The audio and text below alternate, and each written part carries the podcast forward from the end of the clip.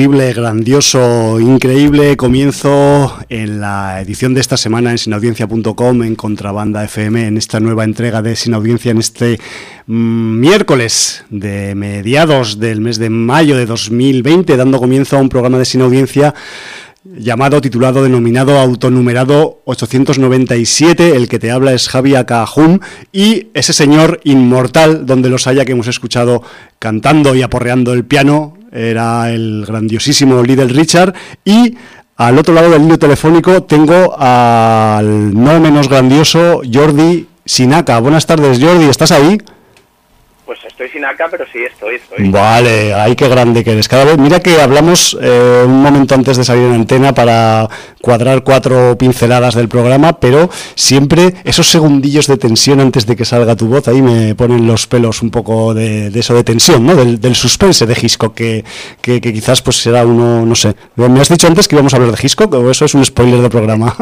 es posible, es posible. Depende de cómo vaya el programa porque tiene un devenir curioso este programa, entonces veremos sí. cuánto nos da la hora y media. A ver, sí, porque además eh, también he de decir que evidentemente pues eh, rendimos un poco eh, homenaje y pleitesía al comienzo de, de, este sin audiencia pues a la figura de Little Richard, ese Long Tall Sally, uno de sus mega hits, sus mega misiles que parece nuevo, pero es de 1956, poca broma, lo que hizo este, este señor a lo largo de su fructífera carrera musical. Y Jordi, curiosamente, eh, una, música que, bueno, el Little Richard se ha usado para muchos soundtracks de muchas películas y series y de, todo en el mundo mundial, pero curiosamente esta Lontal Sally aparecía en el Depredador original de 1987 y también volvió a aparecer en el Predators de 2010 para que un poco tengamos un, conciencia ¿no? del, uso que se ha hecho de la música de Little Richard en el cine,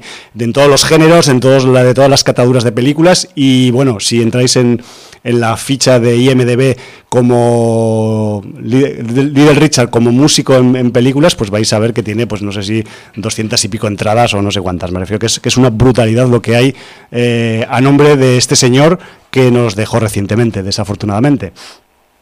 Pues sí, la verdad es que sí. Eh, uno de los padres del rock and roll, sin duda. Sí. Eh, él mismo, por su condición homosexual, o sea, lo que hablábamos antes de entrar al programa, homosexual, negro y rockero, lo tenía todo. Sí. Y, en los años 50. Y como todo el mundo proclamó a Elvis como el rey del rock, él se autoproclamó a sí mismo como la reina del rock. Ahí está. La reina del rock and roll. Y, bueno, pues eh, sin duda de pleno derecho. De, de hecho, él mismo comentó muchas veces que, que él posiblemente no había sido el rey de rock and roll porque era negro. Exactamente. Y, parte de razón tenía. No, tengo ninguna duda y además en aquellos años, o sea, si, si ahora todavía quedan en pleno siglo XXI esas reminiscencias cucusclanescas por ahí, por, por el mundo y más en Estados Unidos, pues en, en, aquellos años no te digo nada. De hecho, eh, si no hubiera sido pues, por eh, blanquitos como el Elvis Presley, pues quizás no existiría ese tópico de que el rock no es eh, para negros, sino que es música de blancos, cuando realmente lo inventaron los negros, ¿no? Sí, sí, es que es así. O sea, a ver, el, rock es una música fusionada pues del soul, del gospel, del jazz Rhythm Blues, pues ahí, sí. Rhythm and Blues, eh, y bueno, pues eh, de, todo eso, pues eh, los negros realmente fueron los que, los que le dieron la fuerza y la consistencia de la que luego se aprovecharon algunos blancos, como suele pasar. Ahí está la cosa. Y, y, bueno, pues en este sentido, mm, varios grandísimos del rock han dicho que, que idolatraban a, Little Richard y, desde los Rollins a los Beatles, a Bob Dylan, a David Bowie, a Jimi Hendrix, han declarado abiertamente la influencia que ha tenido Little Richard en su música y, el, y el, brutal, eh, pues, bestia de escenario, la brutal bestia de escenario que era Little Richard cuando, cuando salía a tocar y, a interpretar sus canciones, ¿no? Entonces, bueno, pues, en este sentido se nos ha ido otro grande, uno más, 87 años, y, desgraciadamente pues estamos en una época que, que, todos esos iconos, todos esos referentes nos van abandonando y la cosa es triste. Sí, quizás al menos, por lo menos, Little Richard tuvo una vida pues longeva, podríamos decir, ¿no? Para la media por ahí de, la población en el mundo, en el primer mundo, podemos decir que, que, estiró el chicle pues relativamente bastante comparado con otros, pero bueno, aún así siempre nos pena. Si lo comparas con cualquiera de la generación de 27... bueno, ni hablamos de pero, claro, hoy, en día, hoy en día 87 años tampoco son tantos, o sea, realmente mm, se puede decir que, que tuvo una vida longeva, pero tampoco es que sea una edad en la que la gente tenga que morir, ¿no? Exacto. Ahí está, tú lo has dicho redondico. Con, el panorama mm, que tenemos eh, hoy en día con las pandemias y las enfermedades y la sanidad, pues no sé qué decirte. Sí, no, porque además, o sea... A, retroceder en esperanza de vida. En ese aspecto, sí, yo tengo también mis dudas, porque sobre todo está, yo también por el, no voy a dar ahora aquí la chapa, pero eh, Little Richard puede ser pues un, un icono, ¿no?, que se nos ha marchado, pero es que detrás del gran icono, pues hay muchos nombres quizás más modestos o menos conocidos o más especializados, que también han fallecido por causas relativas a, a esta pandemia que tenemos en el mundo actualmente, ¿no? Y quizás pues en escenas más específicas pues como el hip hop o como la electrónica o, cualquier otra, pues cada uno ha tenido sus, sus bajas y sus, y sus caídas debidas a esta, a esta situación actual. Así que, bueno, eh, simplemente lo que nos quedamos es con, con, lo mejor, si puede ser, ¿no? Y, además, pues para ponerlo en evidencia siempre que podamos. Eh, Little Richard, grandioso. Eh, quizás también decir, Jordi, que en algún momento pues eh, apareció en, en, algunos shows de, de, televisión y en alguna que otra película, porque Little Richard sacó sujeta a pasear también en alguna, en alguna función de, de cine eh, y estoy pensando concretamente pues en una película que no sé si recuerdas de John McTiernan llamada Last Action Hero no sé si, pues, si rememoras. Pues me parece que ahí, si no recuerdo mal, el hombre ponía sujeta ahí, salía en algún tipo de, supongo que de actuación, alguna cosa así, y, y, salía también por ahí, pues mm, poniendo un poco de, de sabor musical, ¿no? A la, a la función que, que, es lo que hacía, lo que mejor sabía hacer. Pues sí. Eh, además, ahora, ahora que has dicho el, el tema este de que, claro, de cuando un un famoso que fallece es tan conocido como Little Richard, pues evidentemente eh, todo el mundo habla del tema, pero es que sin ir más lejos, hablabas dentro del mundo del hip hop, dentro del mundo de, otras músicas, que también eh, me parece que hace dos o tres días falleció una grandísima cantante de soul, que es Betty Wright, a los 66 años, eh, ganadora de un montón de Grammys. En este caso, la causa de la, muerte no fue el COVID, fue, un cáncer que, que la mujer. Pero bueno, pues quiero decirte que sí, que realmente, pues, y esta mujer solo con 66 años, o sea que, eh, sí, desgraciadamente, pues nos abandona mucha gente muy válida y a lo mejor otros que no son tan válidos y que solo dan por el saco, pues se quedan aquí, ¿no? Sí, es que en las alimañas se agarran, se agarran a la tierra y no hay manera de que se suelten. sí, tío. Pero, bueno, no nos calentemos la boca. No, vamos a hablar de películas y de series y de, y de cómics y de libros y de lo que se tercie con temáticas en audiencera, porque a eso, a eso venimos aquí todos los miércoles por la tarde a, Contrabanda.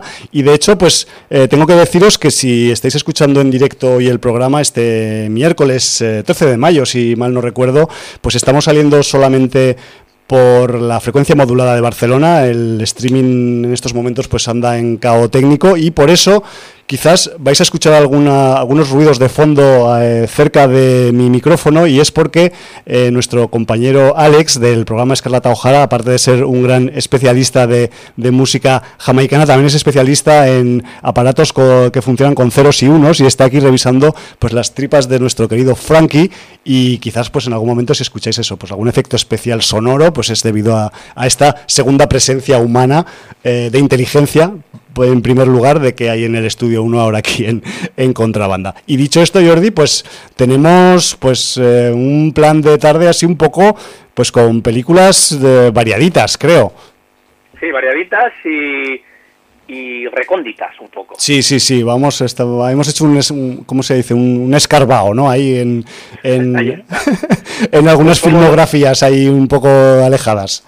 Como los sabuesos que les da por enterrar o desenterrar eh, los huesos o los pocillos de, de, carne que tienen como botín y que no se comen al momento y ya, ya están saciados y los dejan enterrar para volver a más tarde a disfrutarlos pues nosotros hemos hecho lo mismo en versión fílmica. Sí, señor. Eh, vamos primero con la interacción con la sinaudiencia. Sí, por favor, eh, que no se nos olvide nunca. Por un lado a Sudaka, nos dice saludos, terminado el 895, buen programa como siempre, aprovechando para reivindicar a Guy Ritchie, que además de las siempre reconocidas Snatch y Locan Stock and Two Smoking Barrels, yo le valoro toda su obra, que me parece eh, siempre muy personal. Y esto incluye Sweet Away, película con Madonna, que por supuesto es totalmente ajena a lo esperado nunca llega a ser una mala película si se ve en el contexto adecuado. Por otro lado, sus Sherlock Holmes me, parece, me parecen excelentes, al igual que sus Rey Arturo y The Man from Uncle. Ahora también Revolver, Rock and Roll y The Gentleman me parecen tan grandes como las dos primeras, cada una a su manera. Para terminar, fui a ver Aladdin al cine en su estreno. Sin esperar nada, y aunque es una película para niños y adolescentes, salí más que satisfecho. Así que grande Guy Ritchie y sus excelentes bandas sonoras. Para despedirme, tenía una sugerencia para el programa 900 o para algún día que les quede cómodo. Sería hacer el programa de manera tradicional, pero incluir además de a ustedes, a los oyentes en vivo a través de alguna plataforma como Zoom, para que nos podamos ver todos la cara y participar mientras sucede el 900. Ay, ay, ay, ay. Bueno, a ver, es, una propuesta atrevida. Sí, sí, sí, eh, pero es genial en parte. Para el 900 no va a ser, ya te lo digo, porque tenemos ya estructurado lo que va a ser el 900, ya está preparado y además faltan tres programas. Sí, sí, sí. Sin contar el de hoy, o sea que muy precipitado. Pero si desgraciadamente, como apunta el Festival de Sitges, este año va a ser en parte presencial y en parte no, y difícilmente nos van a poder prestar una sala para reunir a gente y hacer la emisión en directo que hacemos todos los años. Hostia. evidentemente sanitarias. ¿No lo habías pensado, no, Javi?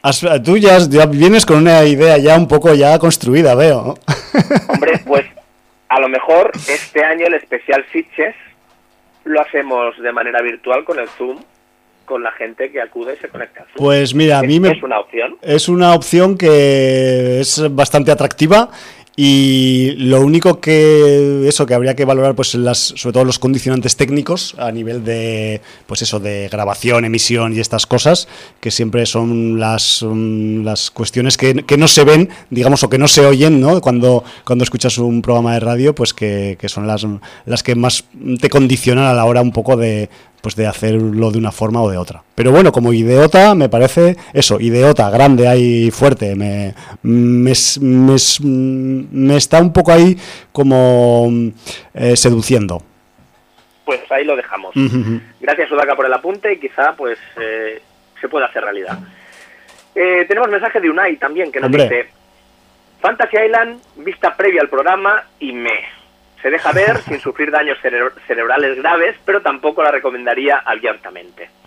De Tyler, de Tyler Rake y sus escenas de acción os dejo un pequeño vídeo de cómo se rodaron, que pone un poco los pelos de punta de ver cómo se la juegan para que quede tan de puta madre. Bueno, ahí está el rollo. Y ha dejado el link a un vídeo de YouTube y, realmente pues eh, lo que nos muestra es eh, unas escenas de cómo el director, que si no me equivoco es el, Sam eh, eh Sí, señor. Que ya dijimos que fue primero especialista y luego director de especialistas y tal. Pues aprovecha su pericia como especialista para las persecuciones de coche que están como filmadas con cámara al hombro y tal, pues es que realmente está el director de la película cabrón. con cámara en mano, agarrado al capó de un coche con un arnés siguiendo toda la persecución, filmando desde el capó de un coche pegado a los vehículos que están hostiándose. Qué caña. O sea que es, un poco la mutación de, director eh, y especialista en una misma figura, en, pero en funciones de dirección, ¿no? No sé. Correcto, y de cámara. Porque de cámara, claro. Operador de cámara. Operador de cámara. operador, sí, sí. Eh, yo recomiendo que entréis al, libro de visitas, que tenéis el link al vídeo de YouTube, de este pequeño making of que además está subtitulado, y, la vais a gozar, la vais a gozar porque me parece brutal. O sea que realmente a mí que me den muchos productos como, como Extraction y, y, que, y que Sam Hargrave se atreva y siga rodando productos de acción porque creo que, le ha dado un aliciente más a, a este tipo de películas. Hombre, tiene mucha mano el hombre, se le ve ahí un oficio importante, que eso también no sale de la nada, eso viene de la experiencia pura y dura y de pegarse los batacazos y los costillazos en, en las diferentes películas en, la que, en las que ha ido participando desde el principio de su carrera como, como stuntman, ¿no? Sí, señor. Y luego como director de especialistas. Claro. Muy bien. Pues eh, por un lado esto es lo que da de sí el libro de visitas, poquitas entradas, pero también tenemos un, un comentario en el en el e-box, en el último programa, que Bacio Zono nos dice, el pasado día 5 pude ver Tyler Rake y sin tener argumentalmente hablando nada que no hayamos visto antes mil veces, y aunque se le ha comparado en algunas críticas con El Fuego de la Venganza, creo que Extraction tiene personalidad propia en cuanto a cómo está rodada, a las escenas de acción y a los efectos y a las explosiones. Es una película muy bien filmada, atentos al enorme plano secuencia que empieza en coche, con unas coreografías de peleas muy al estilo John Wick y con un Chris Hemsworth muy solvente en un film ciertamente muy entretenido. 6 de 10. Un abrazo, un abrazo. Yo le elevaría el 8 de 10. Yo no, bueno, no voy a ser tacaño con Tyler Rey. Depende también de eso, de los criterios de cada cual. Al final, pues. Sí, no, no, eh, hay que... está claro, pero yo, yo lo hago en consonancia al entretenimiento y el rato de diversión que me Claro, de las, de las sensaciones que te transmite, ¿no? Es lo que hablábamos la semana pasada de que tú te, como espectador, te metes ahí en medio del polvo y de los coches y de, y de los apartamentos esos ahí que con paredes casi de papel que tiene la ciudad y esas cosas y bueno, y, y estás ahí dándote mamporros casi prácticamente al lado de ellos. Pues sí, sí, sí. Y bueno, pues con esto hoy acabamos rápido. Bueno, eh, yo eh, tenía algo que comentar, no tiene que ver exactamente con la interacción eh, con la sin audiencia, sino con la interacción con las redes sociales. Tuvimos un episodio un poco kafkiano este pasado fin de semana, no sé si, lo recuerdas porque te lo comenté un poco vía telemática. Y es que sí, hemos tenido nuestro tira y afloja por primera vez con la censura en Instagram. Y fijaos que, bueno, pues Instagram es una red social en la que se comparten imágenes, sobre todo, y bueno, pues desde hace un tiempo cultivamos un perfil de sin audiencia también en esta red social, como en, como en otras, pues aportando algún, alguna foto curiosa, poniendo incluso pues lo más habitual, las fotos que usamos para publicar los programas en el blog, también luego las, remitimos en el, en el Instagram y tal.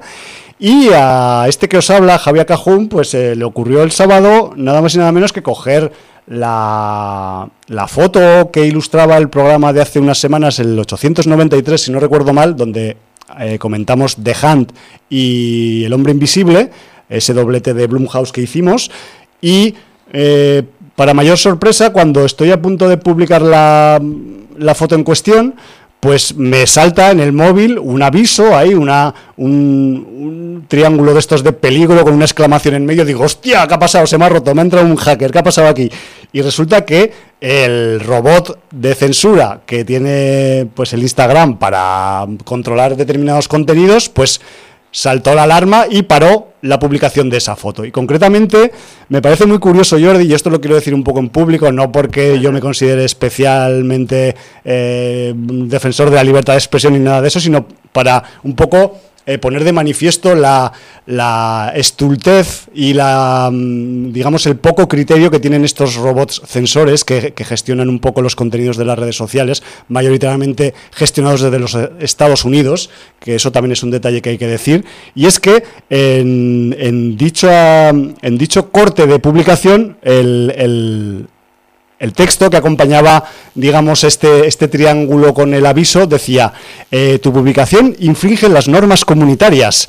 Hemos eliminado tu publicación porque infringe nuestras normas comunitarias sobre desnudos o actividad sexual. Yo me quedé a cuadros. O sea, si tenéis curiosidad por ver qué foto usamos para publicar el programa en el que hablábamos de The Hunt, podéis visitar el blog sinaudiencia.com en cualquier navegador y veréis que sale una foto de la actriz principal con una mordaza en la boca y una foto que es de cuello para arriba, digamos, por decirlo de alguna forma. Me refiero que es una foto que mm, no sé qué tipo de mm, relación tiene con el desnudo o con la actividad sexual, más que nada porque mm, si alguien ha visto la película The Hunt, eh, no hay ninguna escena especialmente sexual en esa película, pues el robot de censura de Instagram, parece ser que en esta foto pues vio una actividad sexual. no me preguntéis cuál, quiero pensar en qué, en qué está basada esa... Sí, pero claro, tenemos una persona amordazada, pero quién sabe si es por una cuestión sexual o no. O sea, ¿eso quién lo distingue? Ese, es el problema, Jordi. Además, eh, en la película no es por una cuestión sexual, pero quiero decir... Claro. Eh, claro, hay una persona que para que no hable le ponen una mordaza del, con bola, de esas que se utilizan también para hacer bondage. Sí, es sadomasoquismo y el rollo, sí. Sadomasoquismo, pero que, que evidentemente eh, en el contexto de la película no tienen nada que ver con ningún tipo de juego sexual. Pues eh, supongo, es que no sé si el robot será siquiera un sensor de estos automáticos. Totalmente, no, hombre, esto tiene que ser automático porque hay cientos de miles de humanos y humanas intentando subir fotos con pezones y con pollas y con mierdas del estilo al puto Instagram y el robot ahí, taca, taca, taca, taca, ¿sabes? Pero a mí lo que me sorprende es eso, que una foto tan inocua como esa pues acabe haciendo saltar al robot, ¿no? Que es, que es mm, más que nada la curiosidad de, de por dónde van los tiros de la censura mm, más que cabreo, ¿sabes? Que me refiero que a mí, mira, me da igual que me censure el Instagram porque, porque son unos patateros y, estamos ahí simplemente por, por, darle un poco más de suquillo al programa en otras, en otras circunstancias que no es el, mero directo en, en, la radio.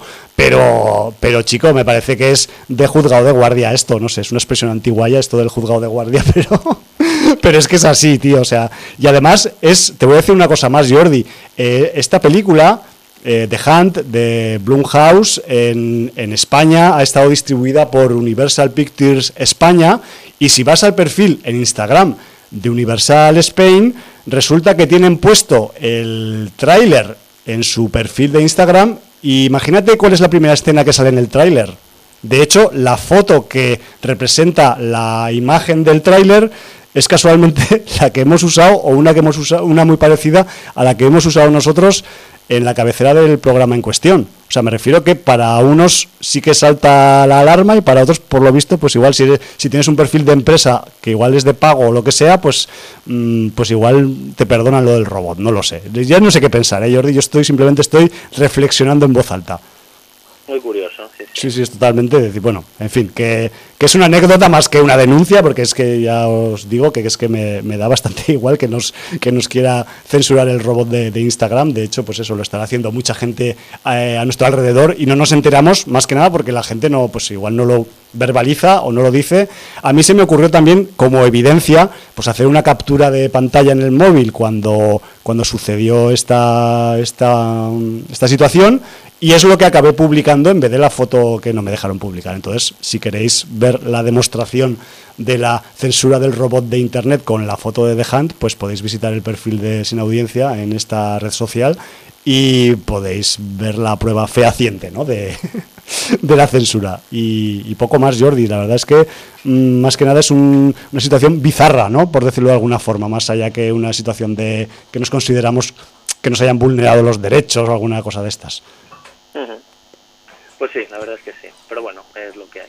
Sí, sí, sí, no, y de hecho pues ya sabemos que con, con, la, con el mundo empresarial eh, anglosajón pues tienen ese tipo de digamos de miramientos y para no ofender a los que se ofenden pues eh, son capaces de cortar por lo sano mucho más allá de lo que cortarían otros.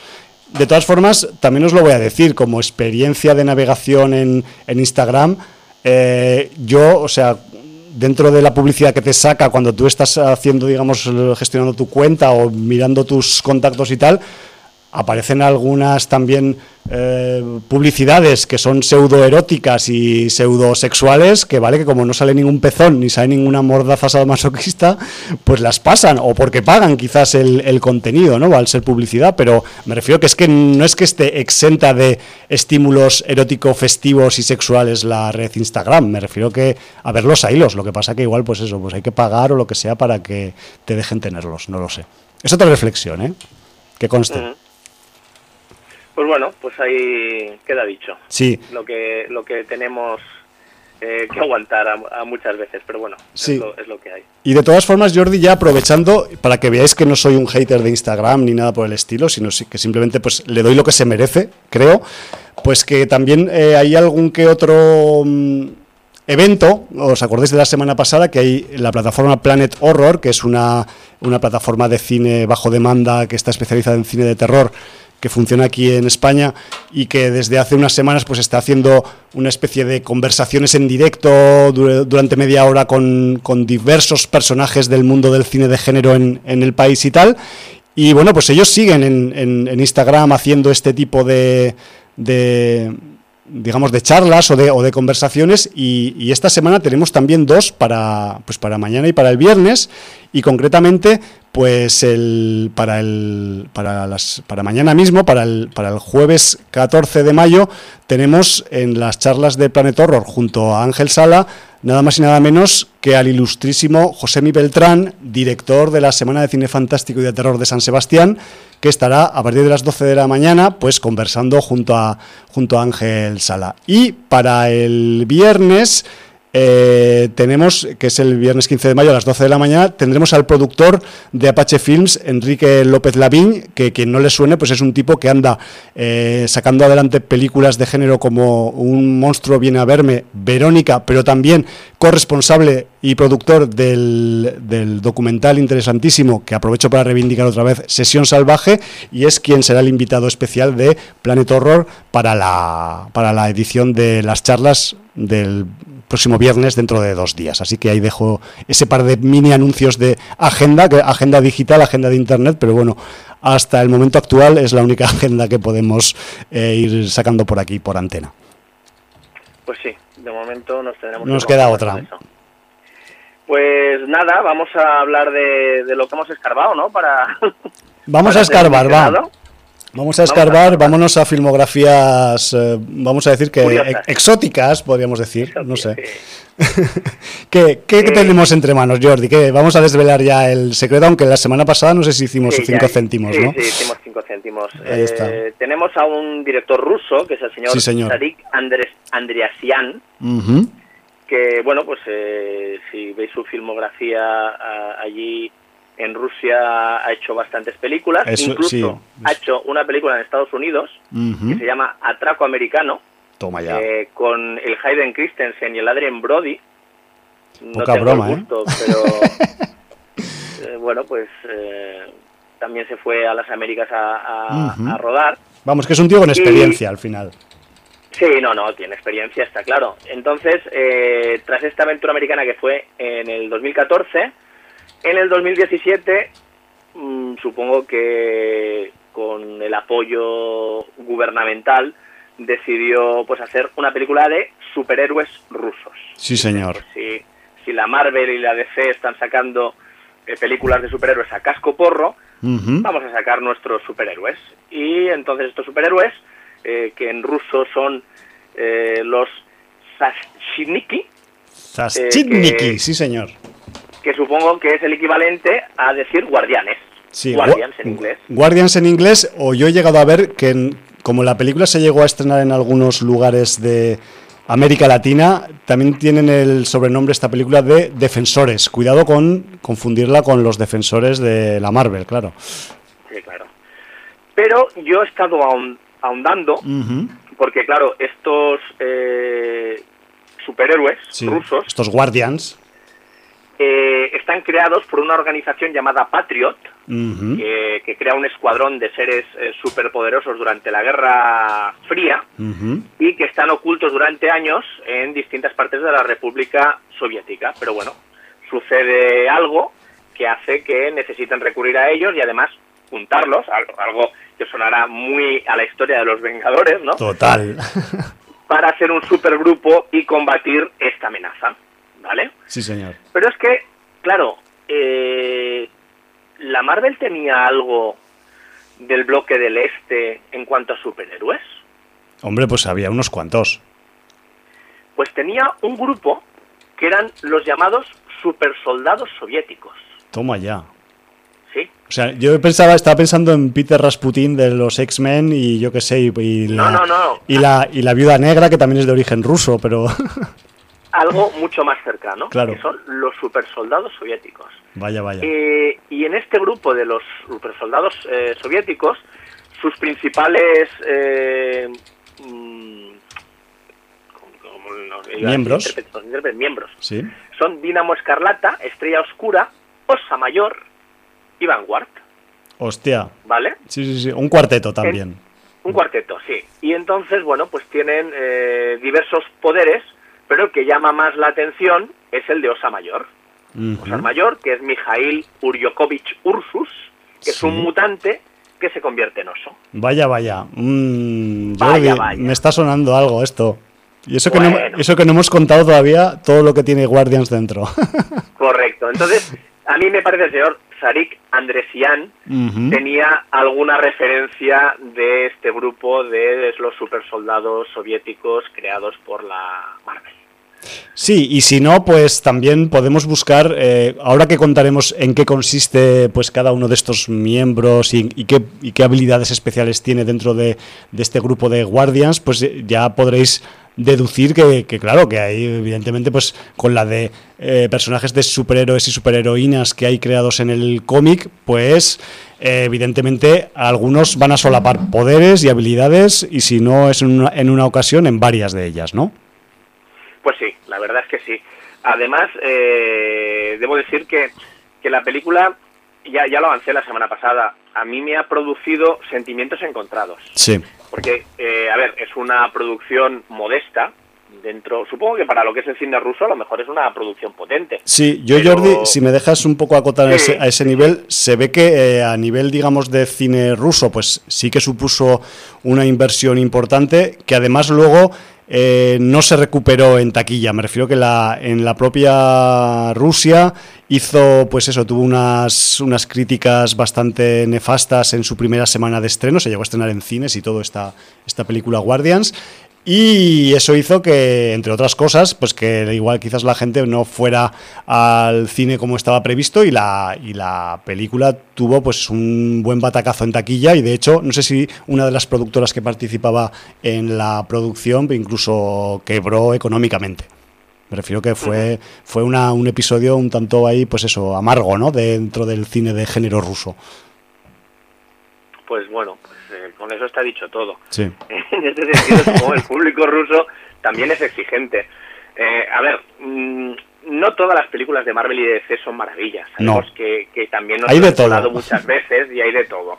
Y hay alguna película Marvel y alguna de DC pues que son incluso eh, para lo que se entiende como cine de superhéroes, que tendría que ser un cine pues eh, bastante divertido, bastante de acción, animado, mm, pues entretenido, sobre todo entretenido, es un producto de entretenimiento, como lo que lo es un cómic, ¿no?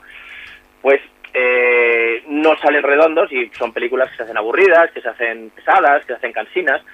Y esto es uno de los principales problemas que para mí tiene una película como Guardians, que siendo una película de 88 minutos, es una película que se hace repetitiva, es una película que es mala a nivel de guion, eh, a nivel de dirección de actores, ¿hay dirección de actores? Eh, yo, es, creo, yo creo que, es una dirección escasa, creo, Jordi. Claro, yo creo que han puesto más gente por sus dotes físicas. Posiblemente. Y, estoy hablando de las dotes físicas para escenas de acción y algunas dotes físicas también eh, en el tema de, de apostura, tanto en algunos personajes masculinos como femeninos. Sí, de todos. ¿Vale? Eh, y luego también, pues, eh, eh, algunos diálogos son de vergüencita ajena. a ver, o sea, yo, el, o sea, mm, yo he leído también, o sea, me he estado un poco, pues, instruyendo en, en, las opiniones de que, que, hay en la red, sobre todo a nivel de, de español y tal, en, al respecto de esta película, y, y hay mucha gente que le, que le achaca sus eh, carencias eh, técnicas, pero creo que lo peor que tiene Guardians no es algún tipo de carencia técnica, que alguna hay también, pero es que es el guion es algo que es una llanura, es una planicie de guion que, que, dices, hostia, es que tienes algunos mimbres interesantes, pero es que no acabas de conjugarlos ni acabas de eh, sacarles punta también, ¿sabes? O sea, mm, la, la película está hecha como demasiado eh, calcada a una producción que tiene que ser un éxito en taquilla, pero sin aportar nada que lo merezca. No sé si me este problema es que es como, es como el guion de un videojuego plano, ya. de un pasapantallas.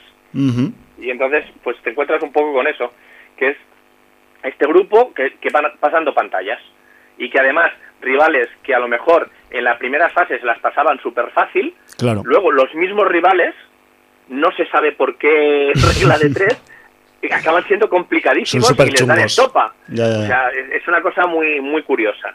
Pero en el apartado técnico, yo es donde tengo la mayor dicotomía. Porque me encuentro con personajes que chapó, que la animación está hecha brutal, que, que- Los que efectos. realmente los efectos, mm, oye, me parecieron excelentes, a un nivel de producción internacional con calerón, ¿eh? con dinero. Sí, sí, sí. Eh, y estoy hablando principalmente del señor eh, ninja de las estepas, Sí, el ninja de que- Kazajistán. Sí, que, que es un cruce entre un ninja y rondador nocturno, para que nos hagamos idea. Sí, que se, se teletransporta el hombre.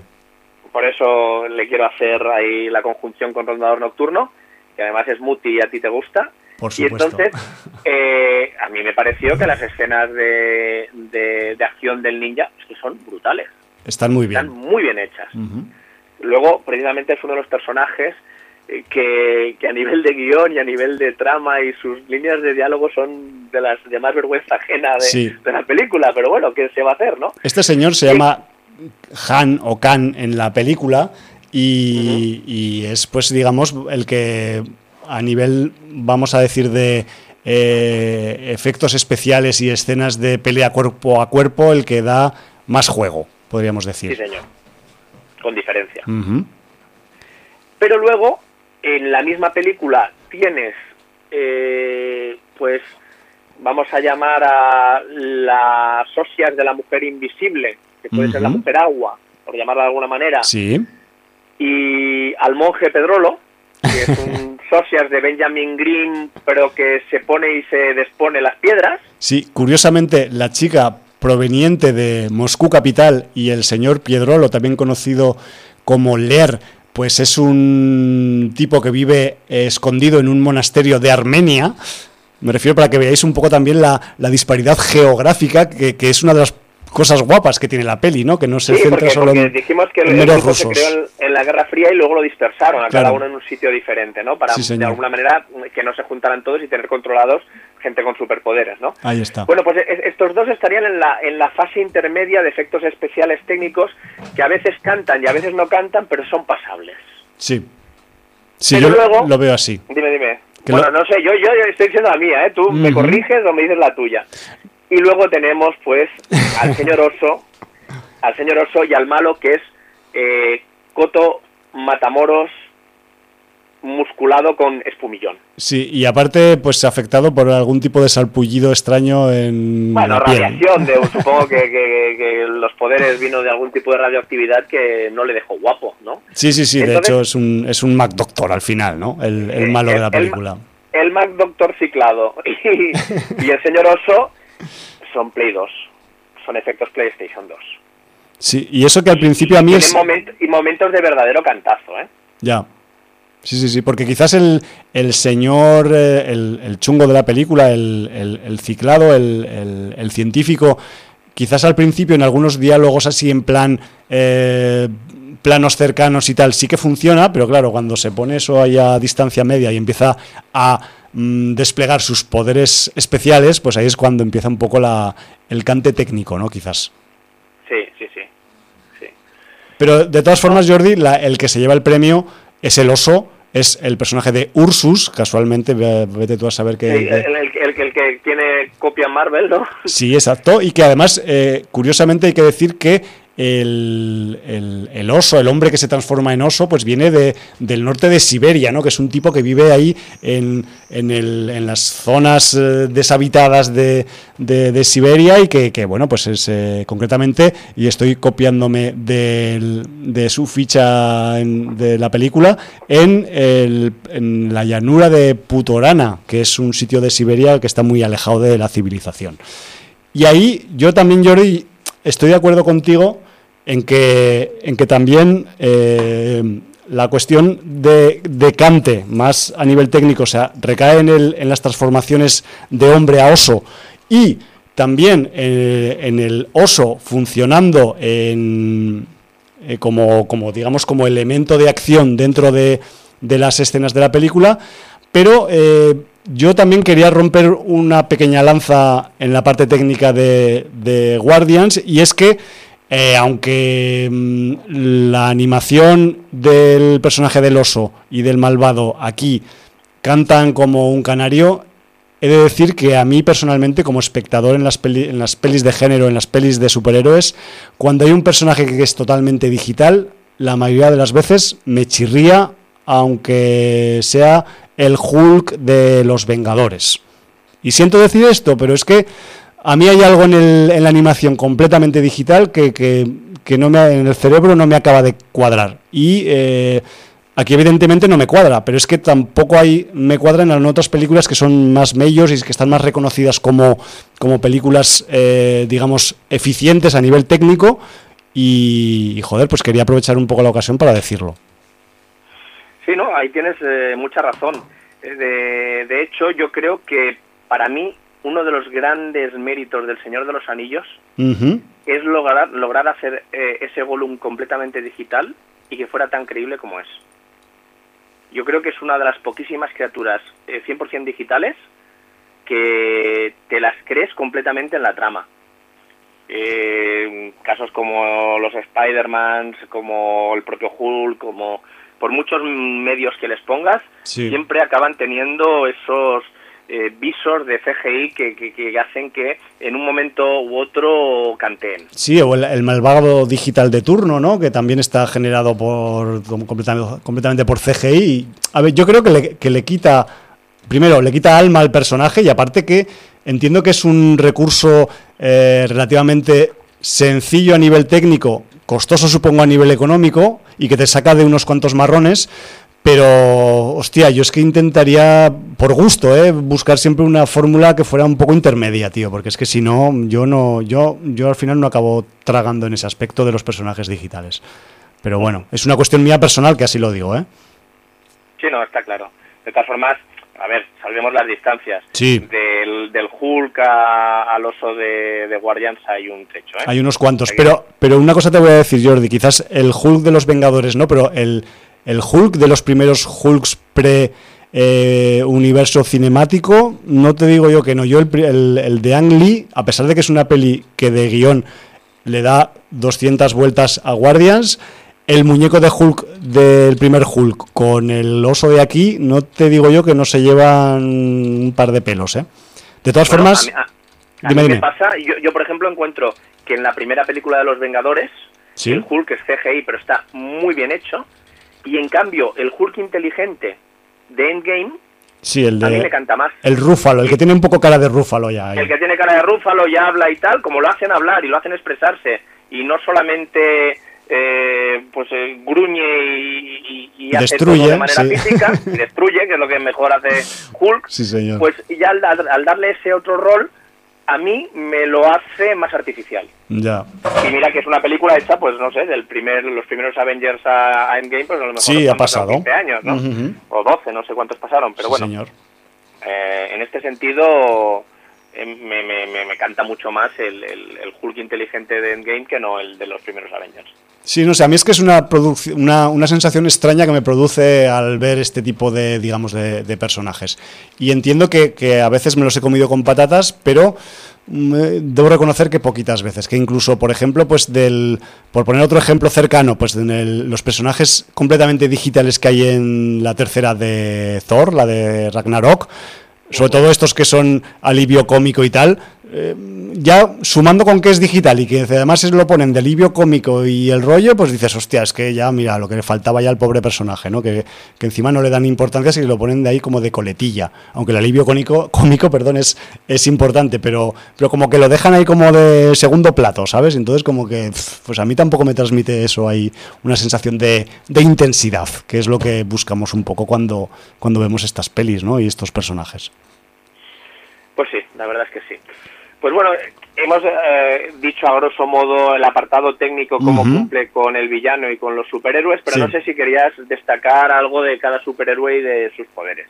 Hombre, pues sí que vamos a un, poco de... aliciente para que la gente pues también se la trague como nos la hemos tragado nosotros, ¿no? Sí, a ver, porque yo voy a decir una cosa, o sea, eh, podremos decir muchas cosas, la gente podrá decir muchas cosas de Guardians en la, en la red y decir que es hay, eh, hay gente que dice que es la peor película de superhéroes de la historia, de cualquier nacionalidad y tal. Eh, esa gente no ha visto todo lo infumable que salió en los 60 de los 80. Ya te digo, y alguna cosa también más, más, más avanzada. Pero bueno, la cuestión es que no deja de ser una película curiosa en cuanto nos traslada los parámetros un poco pues de, del cómic de superhéroes a la condición rusa. Yo creo que se le debería haber sacado, de hecho al principio, con toda la iconografía, con todo lo que nos cuentan en los primeros cinco minutos de película, yo le echaba que iba a salir que, que, el, el, argumento se iba a impregnar de, más, mm, de más eh, digamos, sabor ruso, por decirlo, o soviético de alguna forma, ¿no? Y eso quizás, pues también es una cosa que, han dejado un poco de, lado y que, y que podría haber añadido pues un poco más de aliciente a la, a la función. Pero bueno, lo que no me quiero enrollar, simplemente quiero decir que eh, Guardians evidentemente tiene muchos defectos, pero es una película que se puede ver tranquilamente, que evidentemente le vais a sacar fallos por un tubo, pero eso no quita que eh, al cine mm, se, normalmente en, en, una situación sin cuarentena y sin pandemia, pues vienen muchas veces blockbusters que son de una catadura parecida a Guardians y se estrenan en cine. Me refiero que esta peli apenas salió de Rusia en estrenos de, Mm, internacionales y, yo que sé, tampoco es que sea tan mala. Es mala, pero no tanto, como dicen por ahí. Simplemente quería hacer esa pequeña ruptura de lanza, ¿no? Sí, no, además yo, voy a romper otra lanza, pues ya son dos, a favor de Guardians, una tuya y una mía, que yo encuentro que es una película, esto es carne de, cocheras. O sea, esta película en cocheras ha de ser hiper disfrutable. Hombre. Y en, cualquier tipo de festival multitudinario donde la gente pueda ver el cine de una manera mucho más canalla y diciendo la suya. Y participativa. y participativa, sí, sí. O sea, quiero decir, es, es una película que, que puede dar muchísimo juego en, ya no digo solamente en un festival en plan canalla, sino en un visionado, en grupo, entre amigas y amigos, y, ya está, y, te lo pasas bomba. Sábado por la noche, unas copitas, unas infusiones y te lo puedes pasar, pues sí, muy divertido, porque al fin y al cabo a veces las películas nos divierten por lo que tienen y otras veces por lo que no tienen, que eso también es una condición de diversión. Sí, bueno, es aquella eh, diversión que a veces no es intencionada. Exacto, es, involuntaria. Entonces, bueno, es involuntaria, pero bueno, también es agradecida, ¿no? Bueno, me preguntabas, Jordi, sobre las, sobre las, eh, las habilidades, características del, del, cuarteto protagonista, porque además, casualmente es un cuarteto, que es un formato que se lleva mucho en, en las pelis de, de tíos y tías con habilidades especiales. Y bueno, por de pronto vamos a decir que el, el, señor del monasterio de Armenia, el señor Ler, que, se, que es un tipo que, que digamos que es capaz de eh, manipular y utilizar a su antojo las rocas y piedras que tiene a su alrededor. Me refiero que este hombre pues tiene una especie de dominio, vamos a decir, gravitacional con la materia rocosa de la que puede estar rodeado y con ella la roca. sí y con ella puede un poco pues eh, usarla a su conveniencia puede usarla de escudo de proyectiles e incluso como vemos un poco más adelante en la segunda parte de la película, pues incluso se le puede dar algún tipo de eh, armamento eh, basado en esta habilidad, ¿no? Que no vamos a decir cuál es exactamente, porque mm, vamos a dejar algo que descubra la gente, ¿no? En la película, pero digamos que eh, en la segunda, en la parte final de la película, para vencer al malo, todos los cuatro superhéroes, pues tienen una implementación 2.0 para que les, que les, que les pone para arriba las habilidades, ¿no?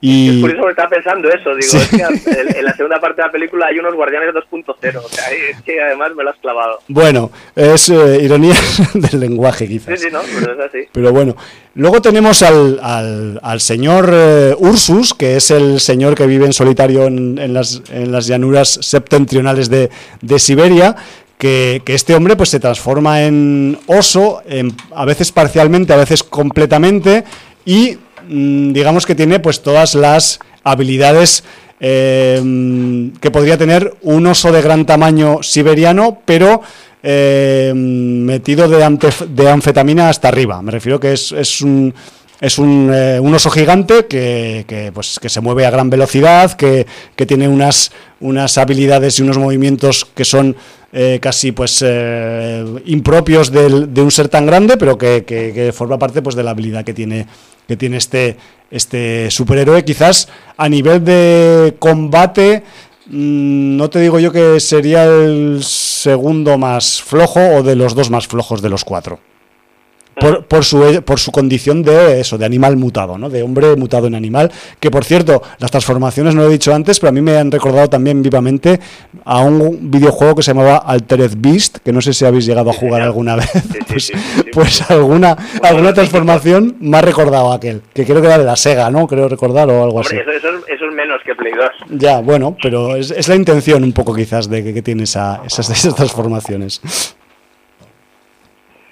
Bueno, pues eh, ya tenemos dos. Sí, faltan, faltan otros dos. Luego está la chica, que no recuerdo el nombre ahora, eh, la, la, mujer invisible, vamos a decir, que, que vamos a, pues evidentemente es, es un, un, guiño a la, a la Susan Richards o Susan Storm, como la queréis llamar, de los Cuatro Fantásticos, pero han hecho una ligera variación guionística y aquí la mujer invisible de los Guardians es invisible cuando eh, se moja, cuando está cubierta de agua.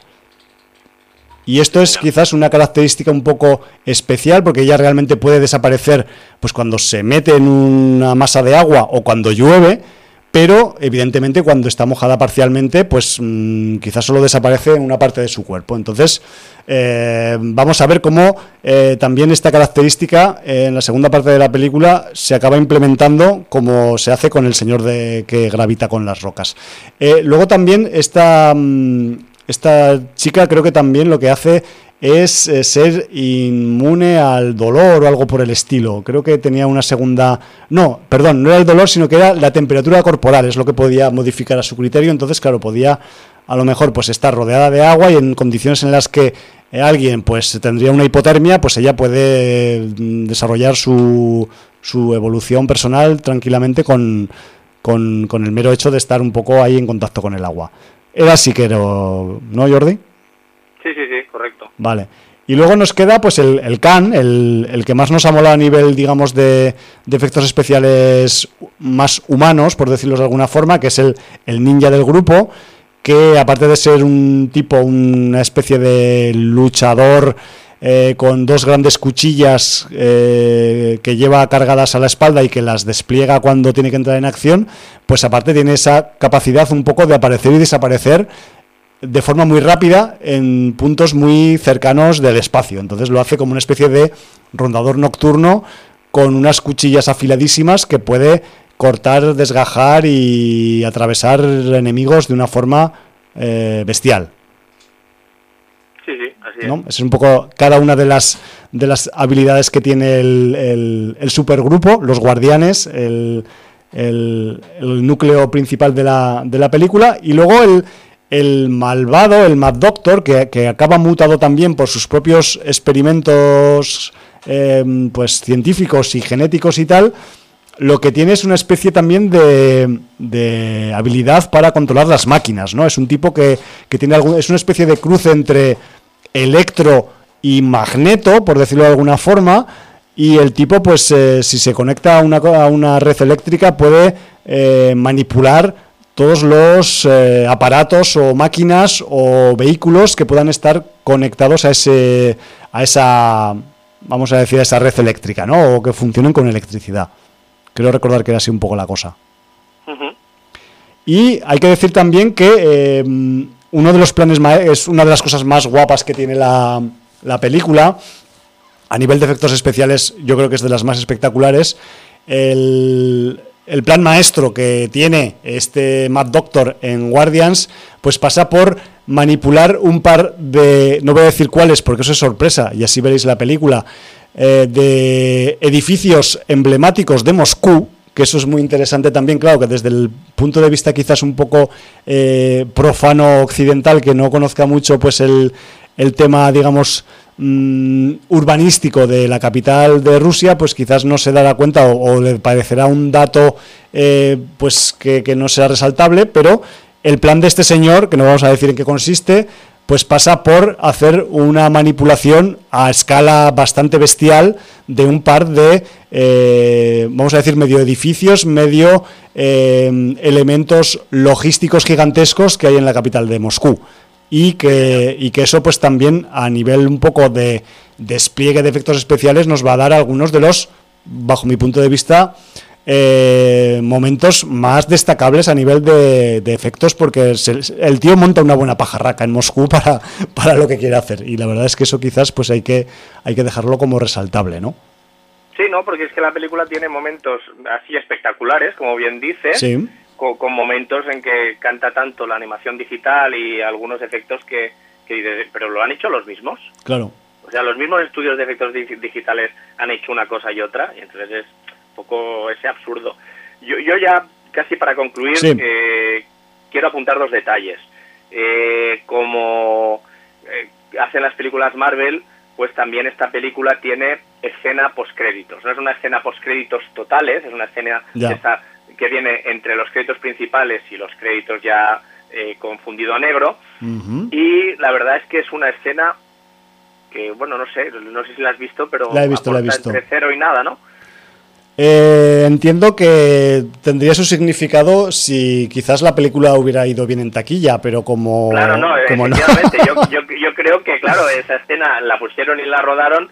Por si acaso. esperanza en, en, en, tener una continuidad ¿no? con esta saga, pero bueno, pues tal como funciona en la taquilla rusa, ya no digo en la internacional, pues evidentemente eh, el poco sentido que tenía la escena post créditos lo, lo pierde, ¿no? Totalmente. Eso por un lado. Y luego por otro, hablamos mucho de la influencia de Marvel, evidentemente, en, en esta producción, pero es que mm, yo creo que hay que resaltar también la influencia Dragon Ball.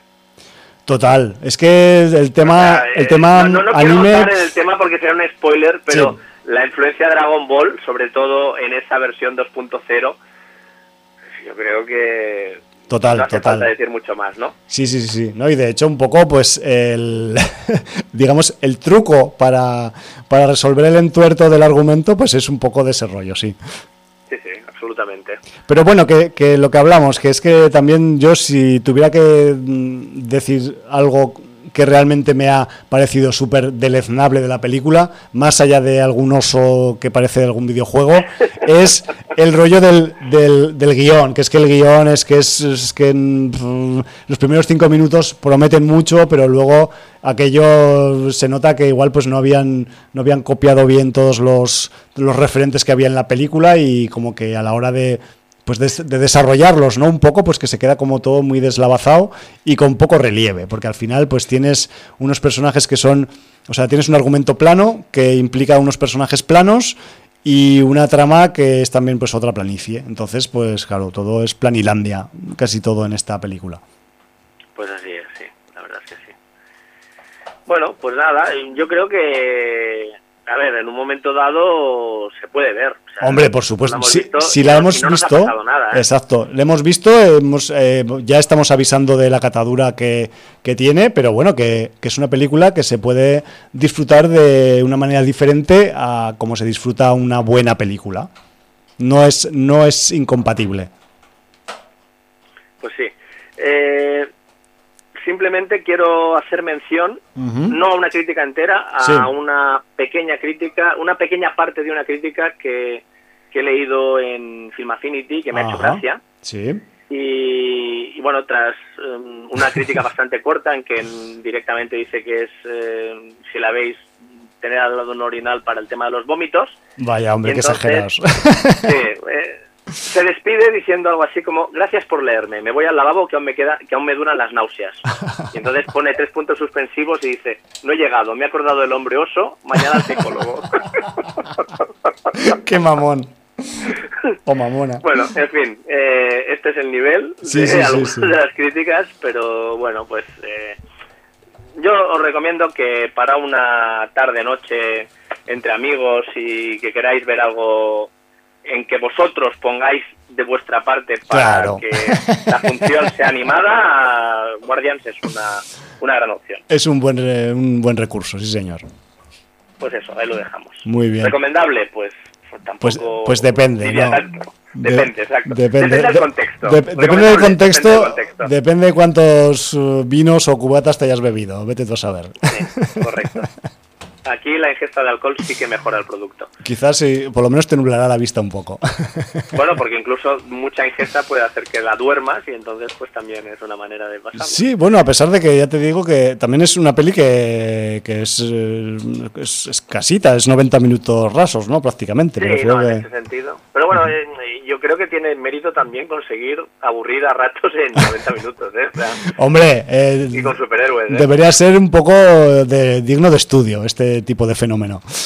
Sí, pero bueno, como hemos dicho, ahí tiene mucho mucho que ver el guion y, y, la planicia, la planicia que, se hace larga. Sí, sí, sí. Es, es, inmensa, no tiene límite. pues bueno, eh, podemos pasar a, a otra película curiosa que tenías tú ahí en, en, la cartera. Sí, ¿quieres que hablemos de esta en vez de la que otra que hemos ah, previsto? A mí, yo la acabaré rápido por eso, ¿eh? Para, bueno, si da tiempo meteré la de Hitchcock, si no, no, porque además la de Hitchcock ya está comentada en otro programa, aunque es hace mucho tiempo, en 2013. ¿Ya? ¿Hace tanto ya? sí, sí, claro. Hola, 2012. además es, muy curioso porque de, del director de, del biopic de Hitchcock, que, es el, el Sacha Gervasi. Sí. En el año 2013 comentamos dos películas de un señor que tiene cuatro o cinco películas con mucho. pero si hablo de Hitchcock comentaré este dato también, este friki dato. Bueno. Así que adelante con eh, la, otra sorpresa. Bueno, pues mira, yo es que tenía, es, es una, voy a hacer un juego de palabras con el título de la película. Yo tenía una bala guardada en el cargador para algún momento una bala que adquirí en, a nivel de visionado en la última edición de la semana de Donosti y casualmente pues hoy me ha parecido un, un momento adecuado para sacarla a pasear esta bala y, además pues un poco porque, porque esta bala corresponde a, a un título que en parte es hermano o paralelo a Guardians, pero por otro lado es un producto que tiene un resultado completamente opuesto. Y me voy a explicar un poco después. Os cuento primero que se trata de una, producción del año 2019 que se titula Ballets, Ballets perdón, of Justice, ¿vale? Balas de justicia, si lo tradujéramos al, al castellano, al español. Y es una película que es una coproducción entre, vamos a decir, Bulgaria y Kazajistán, ¿vale?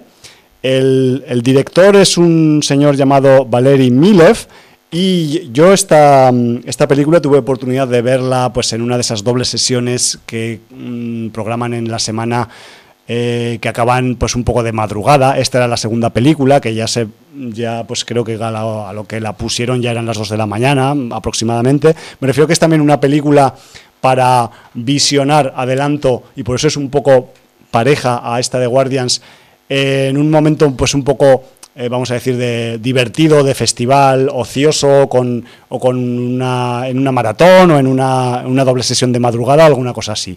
Y, y, en esta película qué es lo que tenemos pues eh, lo que lo que nos cuenta Ballets of Justice pues es una, mm, una historia un poco de acción eh, ciencia ficción y distopía, ¿no? Tiene esos tres componentes máximos, aunque tiene algunos más que luego comentaré, pero en esencia lo que nos cuenta es que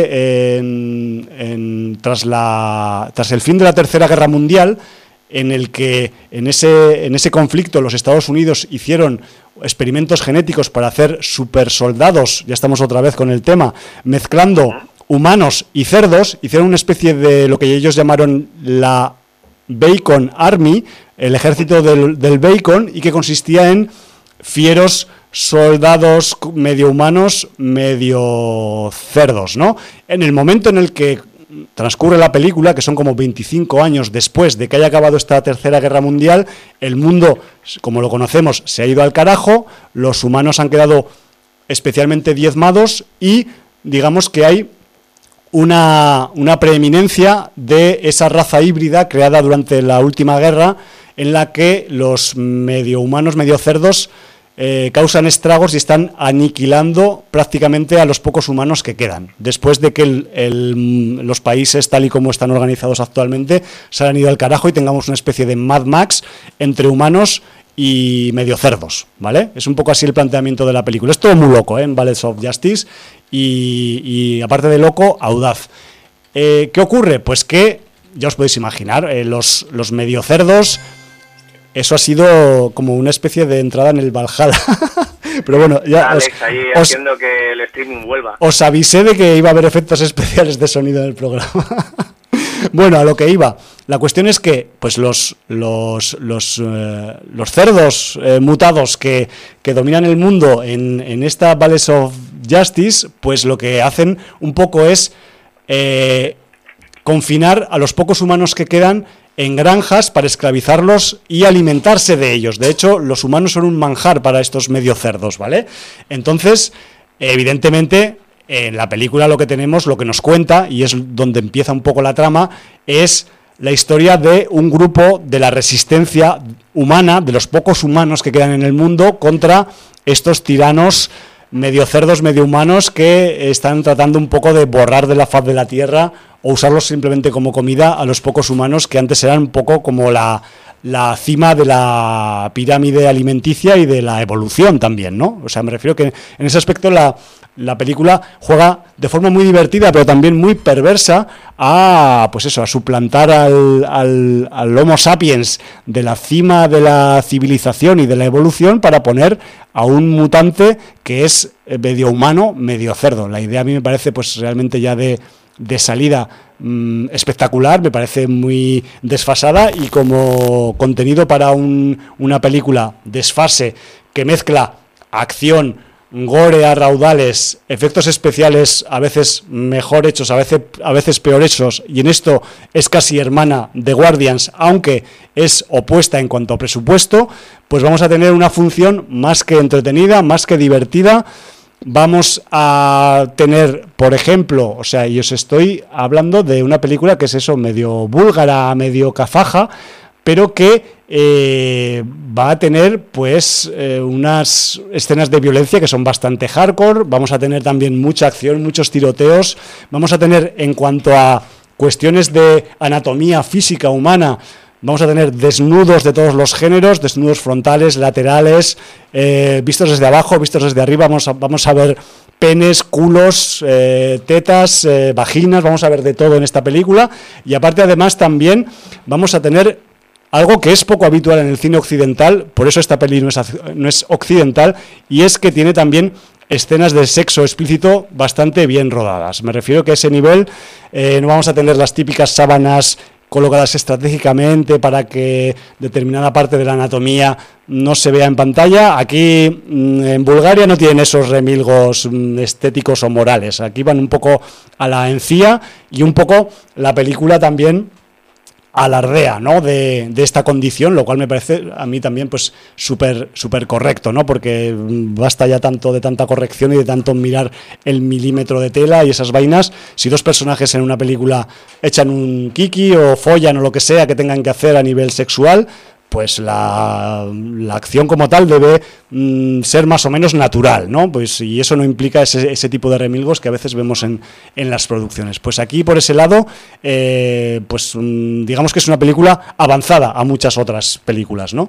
Y luego, como curiosidad voy a decir que tenemos a un actor especial dentro de la película, y no voy a decir el que sale en la portada, ese lo voy a decir después, que es un actor Jordi atención al dato, que interpreta a un Cristiano Ronaldo del futuro. Y esto es un spoiler, pero es que quiero que veáis Ballets of Justice solo por este detalle que os digo ahora. Es flipante. Además, eh, voy a adelantar que quien le tenga un poco de tirria a este futbolista, que sepa que en la película no acaba bien. Así que es un aliciente más para ver Ballet of Justice, para, para ver un poco ese Cristiano Ronaldo cómo acaba en su momento. Pero, Jordi, lo más curioso de todo es que el actor, que es más que un actor, es un, es un deportista que hace un cameo, no es otro que el también futbolista búlgaro Daniel Ezlatkov ¿vale? Que es un que es un futbolista que en su país pues es relativamente conocido y claro, pues aquí está el cachondeo de que aparte de que se parece a Cristiano Ronaldo, hace de Cristiano Ronaldo porque sale con una camiseta del Real Madrid en la película y aparte pues eso, es un futbolista de verdad y no es un un, doble que han pillado de una agencia de dobles, ¿vale? Es un, es un, es un futbolista de verdad y además pues no es Cristiano Ronaldo. Es, es otro de esos guiños, eh, digamos, eh, eh, desfasados que tiene Ballets of Justice. Y joder, pues decir también a nivel logístico que, que la peli pues está rodada toda ella pues en lugares eh, yo no sé de dónde los habrán sacado, de Kazajistán o de Bulgaria, que son eh, zonas completamente derruidas, destrozadísimas, que, que, dan el pego como, como, como escenario apocalíptico y posapocalíptico muy bien, me refiero que a ese nivel eh, la, la, peli es muy sucia, muy purulenta y los personajes deambulan por unos paisajes, digamos, urbanos, destrozados que, que da gusto para, para una película de este tipo. Y además, pues esta peli eh, se parece un poco más también a Guardians porque eh, Ballets of Justice empezó como un proyecto de serie de televisión que no cuajó y con parte del piloto y del segundo capítulo acabaron haciendo pues una, un largometraje, ¿no? Que es lo que ha acabado rulando pues en las plataformas de vídeo por demanda o en algunos festivales, pues como en este caso, en mi caso, que yo acabé viendo la peli del señor Milev en, la semana de, Donosti. Es una película que eh, pues igual habrá costado muchas veces menos que Guardians, pero que tiene eh, muchos puntos en común a nivel de, mm, digamos, deficiencias técnicas, pero que como eh, resultado eh, económico es el inverso a Guardians. Se gastó muy poco dinero, ha recaudado relativamente bastante para ser una producción modesta y de un país como Bulgaria y, joder, pues que, se ha acabado viendo en algunos festivales y en parte yo creo que, y un poco ahora ya vamos a desvelar Jordi, la, el as en la manga que tiene esta producción, que es la presencia de un tal Dani Trejo en la película. Sí, sí, sí, Dani Trejo en una película de Bulgaria. Eso lo dice todo. y a ese respecto debo decir también que no es una película en la que Dani Trejo eh, ejerza un papel importante, sino que es un personaje de flashback, ya lo aviso. Sale en los primeros minutos de la película, rollo primeros 10-15 minutos, pero luego ya eh, cumple su parte narrativa. Y aunque veáis a Dani Trejo en la portada de la película, en el reparto, como en las letras gordas del cartel, que sepáis que es un personaje, entre comillas, eh, fundacional de la historia, pero que no es ni protagonista ni secundario, es simplemente pues un añadido mediático que han hecho como el del futbolista búlgaro que os acabo de contar, ¿no? Que es un poco los dos, los dos un poco eh, guiños importantes a nivel un poco de para visibilizar esta película, pues supongo que el jugador búlgaro en su país por el público de allí futbolero y Dani Trejo pues por el por el que lo conocemos y lo queremos y sabemos que este hombre hace muchas bazofias y muchas pelis de baratillo y mucha serie B y esta Ballets of Justice pues realmente pues es un genuino y además eh, premeditado producto de serie B que está muy bien a nivel, digamos, de resultados, que es zafio en lo que tiene que ser zafio, y de hecho, se me olvidó decir antes que hay mucho sexo y mucha,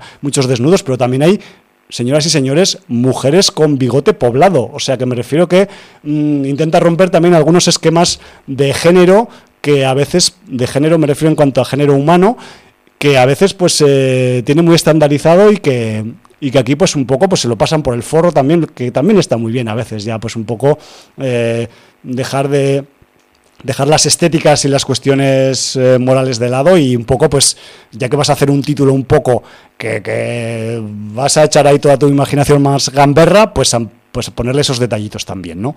Yo la recomiendo pues un poco para el mismo cometido que Guardians, para, para una noche así pues en comunidad, con colegas o con la pareja así en plan, en plan cachondeo Y eso sí, que sepáis que va a haber eso, que va a haber mucha, mucha carne cruda por ahí circulando por la pantalla y que según con quien la veáis, pues igual si es de el nacionalsocialismo o del nacionalcatolicismo, pues quizás no le va a sentar muy bien, ¿no? Que salga gente explícitamente desnuda en la película.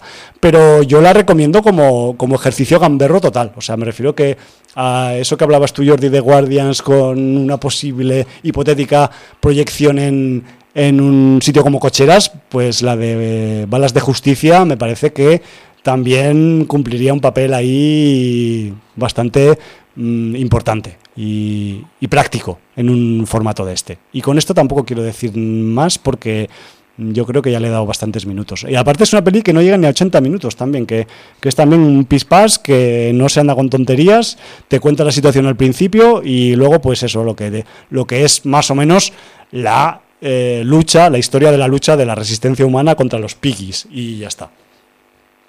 Bueno, pues eh, a mí me has puesto los dientes largos.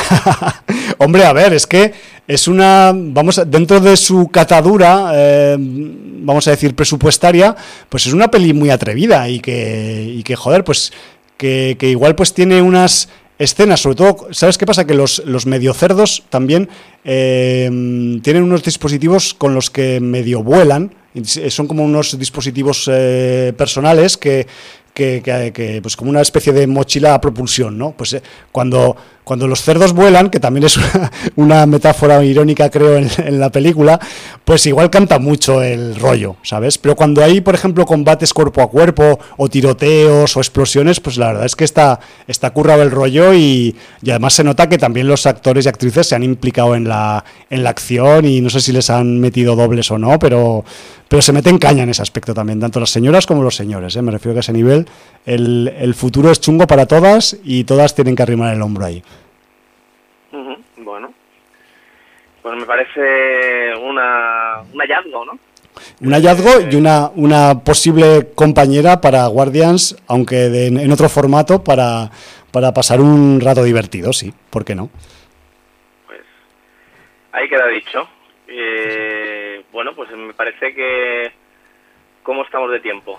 Pues andamos que, mira, en cuanto a grabación, eh, vamos ya por el, casi el 1.20 pero por hora de directo andamos ahí en el filo de, la muerte porque Alex se ha puesto así con los brazos en jarra delante mío y, creo que está eh, esperando a que pues eso que acabemos para que suene el escarlata ojalá que hay grabado. Pues nada entonces va, a quedar Hitchcock, para otro momento bueno eh, también se lo merece quizás no sé si tendríamos tiempo de que la comentaras la verdad es que se lo merece es una película interesante pero sí, es una película interesante y hay varias cosas que comentar.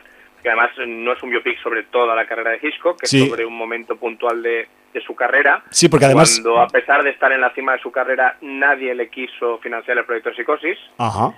Y, hay muchas cosas interesantes. Además, el cine dentro del cine siempre es interesante.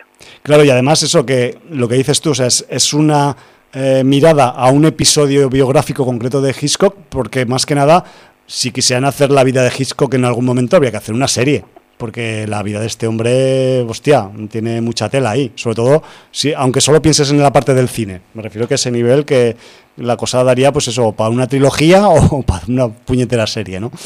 La verdad es.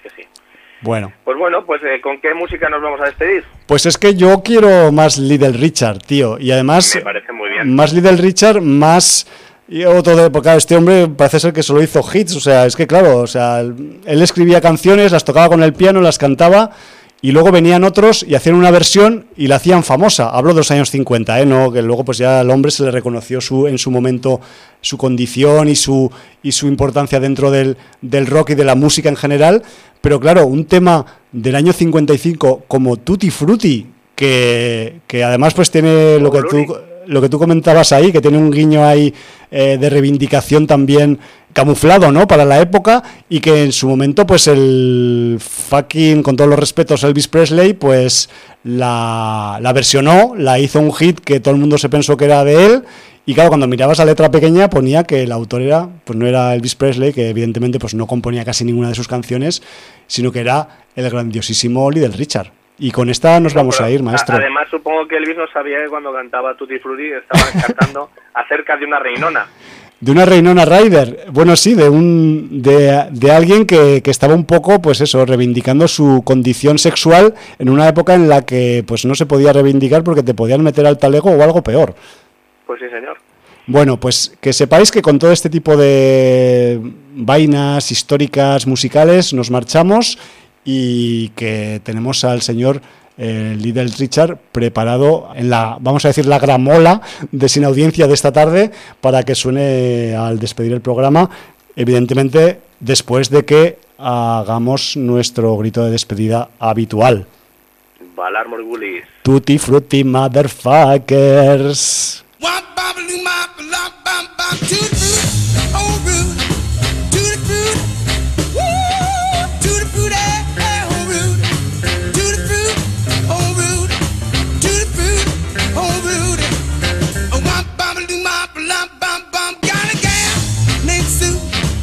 She knows just what to do. I got a named Sue. She knows just what to do.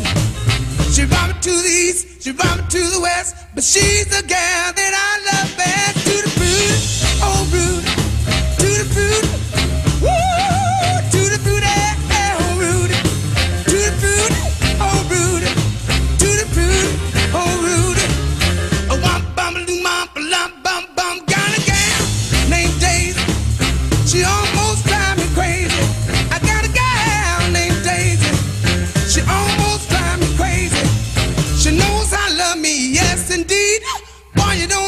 What you're doing to me.